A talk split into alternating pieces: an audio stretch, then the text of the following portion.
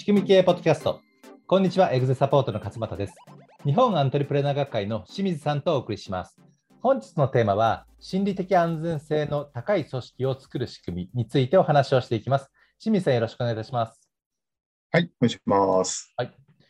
最近、あの、心理的安全性というキーワードがどうもなんか流行っているというようなあそうですね、よく聞きますね。のようなんですけれども、はい、まあ、心理的安全性と聞いて思い出すのが、うん、まあ、以前ですね、Google が調査した、はい、この、うん、良い良いチームを作る方法というか、効率的なチームを作る方法、はい、まあ、その条件として、どういったものが一番大事なのかっていうところの調査結果で、あの心理的安全性のあ高い、あまあ、心理的安全性のある、えー、チームが最もその効果効率的なチームですよっていうようなですね、結論が出たというところで、はい、まあ、そこでですね、心理的安全性というキーワードが出てきたと思うんですけれども、そうですね。で、これをね、受けて、じゃ心理的安全性を高い組織を作ろうということで、おそらくですね、皆さんもそれ意識されていると思うんですが、はい、あの、一歩間違うとですね、本当にもうなんかなあなあな、なんか、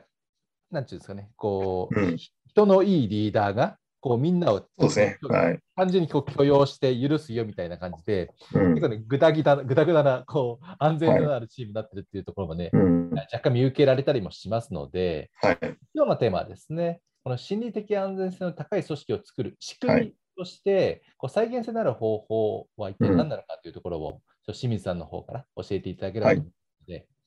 はい、よろしくお願いいたします。はい、お願いします。えっと、まあ、心理的安全性のまず定義からちょっと話したいんですけども、はい。まあ、いろいろネットで調べていただくと出てくると思うんですけれども、一応、あの、正確には、うん、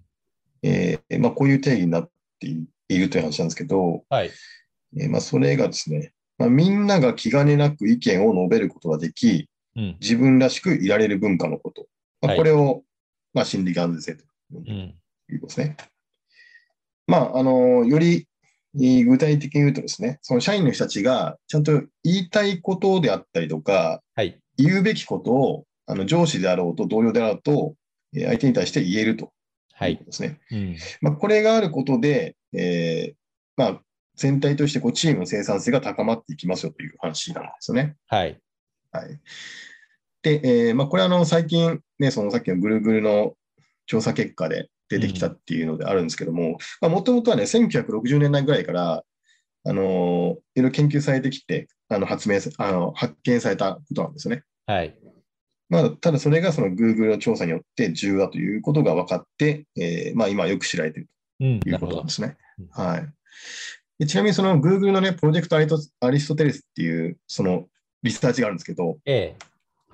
さっき出てきてやつですね。で、これによってですね、もともとはその5つ要因があると。チームの生産性を高めるためには。はい。あるんですよね。はい。ただ、その5つあるんだけども、うん、その心理的安全性っていうのが土台にあって、うん、その上に他の4つがあると。なるほど。いうことが分かったんですよ。土台なので、これ、そう、なのでこれが一番大事ですよっていう話なんですね。はい。でちなみに他の4つを言うとですね、うん、えー、まあ、1つは信頼性。チームに対する信頼性。はい、そうですね。まあ、相互信頼ですね。はい。はい、そうですね、そう信頼ですね。うん、で、もう一個があ、そのチームの構造とか明確さ、役割が明確だったりとか、ミッションが明確であるっていうことですね。はい。で、三つ目が、その仕事に対する意味とか意義ですね。うん、はい。で、四つ目があ、自分がそのチームに対して貢献しているという、うん、その、まあ、インパクトって書いてあるんですけど、はい、まあ、そういう影響力みたいなことですね。はい。まあ、これを作るために心理的安全性が必要ですよという話なんですね。なるほど。はい。はい。で、実際、その、まあ、他の会社の調査でも、心理的安全性が高いと、生産性が、例えば12%アップするとか、アップするとかね、まあ、そういうデータがあったりとか、はいうん、えー、また、いわゆるエンゲージメント、このポッドキャストでも過去にごご紹介しますけども、エンゲージメントが高まる。はい。だったりとか、うん、その人材のね、えー、能力が最大限に活かせるという話があります。うん、で逆に言うと、この心理安全性が低いと、例えばどんなに優秀な人が入ってきて、はい、入ってきたとしても、その人を、その人が多分意見言えなかったりとか、うん、あの自分自分が言うべきこと言えなかったりしたら、優秀さを発揮できないわけなんですよね。そうですよね。いくら優秀な人材でも。はい、うん、まあ、そういう意味で、人材を活用するっていう意味でも、この心理安全性が高くないと、意味がないという話になってくる、ねうん、なるほど。はい。で、えー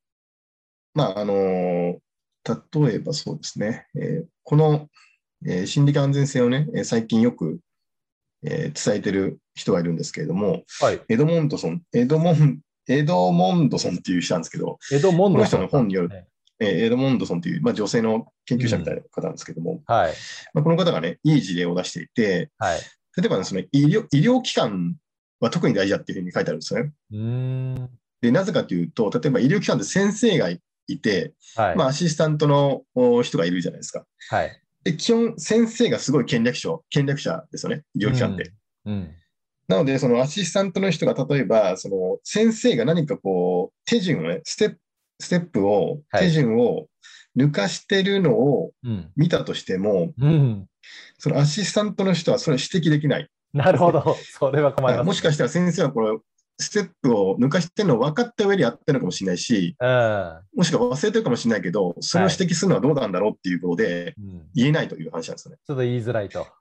そうですね。うん、はい。で、そうすると医療機関ってめちゃくちゃ、あの、致命傷になるじゃないですか、そういう話そうですね。はい。はい。うん、そういう医療機関とか、あと、まあ、あの、建設現場とかね、うん、あと、まあ、NASA みたいなそういう重要な業務を行っているところ。はい。で、この心理安全性が低いと、まあ、致命的なミスになるという話をしているわけですよね。はい。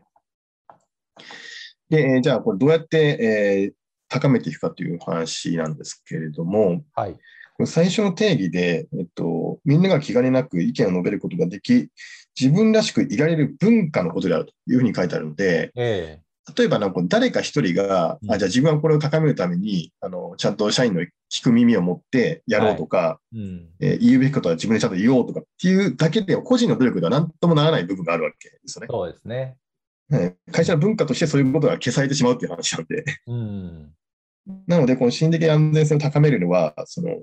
社長の仕事になってくるという話なんですね、やっぱり。個人の努力ではやっぱり難しくということなんですね。まあ、そういう組織文化っていうことですからね、はい、やっぱ社長が作るということですかね。そうですね。はい。で、その文化を変えていくにはどうすればいいかという話で、はい、まあ、基本文化って、えー、3つの構成に成り立っていると言われてまして、えー、1つ目が、その会社が大事にしている価値観とか信念ですね。うん、まあ、これ僕らで言うコアバリューってやつなんですけども、はい、まあ、それがあると。で、その上で、えー、それに沿った会社の仕組みとか構造が。はい。うん、で最後に、例えばオフィスの環境とか、うん、あまあ、シリコンバレーだったらね、この、なんだっけ、あの、プールバーじゃなくてなんだっけ、ビリヤード台があったりとかね、そういう人工的な、えー、えー、ものがあると。で、この3つが、えー、相まって文化ができるって言われてるんですけど、うん、で、その、じゃあ、こう心理的安全性を作るためにはどうすればいいかっていうと、そのまあその3つに合わせて考えていけばいいっていう話になるので、はい。えー、一つ目はその会社のやっぱり価値観とか信念として、うん、えー、例えば失敗が許されるとか、はい。えー、なんか不確実なことでもちゃんと言い合える、うん、こととか、まあ、そういうことを、ね、大事にしてるんだということをちゃんと明文化しておく、えー、ことが大切かなということですね。はい、はい率直に言うっていうことがちゃんと認められるっていうのをまあ明言しておく必要があるかということですね、うん、会社として。はい、でそれがあった上で、そういう価値観があった上で、えー、みんなが意見を言い合えるような場であったりとか、会議の仕組みを作らないといけないということで、はい、まあ、これは僕らで言うと、例えば、えーまあ、特に会議システムはね、あの大きく関わってくると思うんですけど、会議の場で言うべきことを言えないと、はい、ダメなわけですから、はい、僕らだとその会議の仕組みを作るときに、グラウンドルールっていうのを作るわけなんですね。その、えーうちの会社の会議でこう守るべきルールみたいなのを作るんですけども、うん、でそこにちゃんと、おななんていうかな、その他人の意見を批判しないとか、はい、あ全員がね、発言できるようにするとか、うん、なんかそういう言うべきことを言えるようなルール作りっていうのを、まあ、していく必要があるのかなとい。うわけですね。はい、うん。はい、でこういう土台があった上で初めて、えー、じゃあ個人として、えー、ちゃんと社員の意見聞こうかなとかね、自分も言うべきことを言おうかなっていう話になってくるというわけなんで、うん、はい。やっぱ会社としてのまず価値観として、うん、えー、そういうのを作っていくと。で、その上で、はい、さっき言ったような仕組みを整えていくという、うん、まあ、こういうセットでやっぱ考えていかないとダメなのかなと。そうですね。ですね。はい。はい、で、さっきのね、その、場合によっては間違った考え方をすると、単にこうみんなが言いたいことを言う、なあなあな組織になってしまうっていう、ね、そうですね。心理的安全性をちょっとね、履き違えると、ね、はい、今言ったそのコアバリューというベースもなく、そ今言った会議システムのルールというものもなく、はい、その枠組みがない中で、うん、あの心理的安全性だけを歌ってしまうと、もうバラバラな好き勝手、自分の意見をただ言うだけの,、あの集まりになってしまいますんでね。そうですね。履き違えてはいけないと。そうですね。まあ、単に上司とか社長がいい人で、えー、あればいいんだろうということで勘違いしちゃうとそうなっちゃうというそうですね。はい、はい、でこれもですね、あのエドモンドさん、エドモンドさんのあの、まあ、研究というか、その教えによるとですね、はい、その心理的安全性が高くて、業績基準が低い会社、うん、えー、要するに多くのことを求められない会社っていうのは、はい、そういうなあなら組織になりがちだと。なるほど。ですね。みんなが言いたいことを言うと。うん、なんか、なんとなくこう、ワイワイやってるみたいな感じの組織。これめちゃくちゃ多いと思うんですよ。結構、日本の組織でも。そうですね。はい。はい。うん、ここは、あのー、まあ、よろしくないっていうか、うん、別に生産性につながらないですね。心理的安全性が高くても。はい。でも、大切なのが、その心理的安全性が高くて、かつ業績の基準が高いと。要するに、社員に求められている基準が高い組織っていうのは、えー、心理的安全性が高ければ高いほどパフォーマンスがある。まあ、そういうデータなですね。うん、はい。単にいい人である、あればいいんだろうっていうことではないということですね。はい、まあ、そこは結構大きな注意点かというですね。うん、すねはい。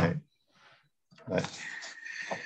まあ、そんな感じで、えーまあ、皆さんの会社もね、うん、まあ、自分の会社どうかなっていうことでチェックしてみたらいいし、ちゃんと社員の、社員がね、言うべきことを言ってくれてるのかなっていうね、振り返ってみるといいんじゃないかと思いますね。はい、はい、ありがとうございます。はい。まあ、Google がね、あの調査したその効率的なチーム作りの要素として、はい、まあ、5つ、ね、お話しいただいて、その中の心理的安全性が土台にあるという話ですと、はい、まあ、僕が思い出すのはマズローの5段階欲求なんですけれども、なるほど。下の方にね、はい、生理的欲求があって、その上の段階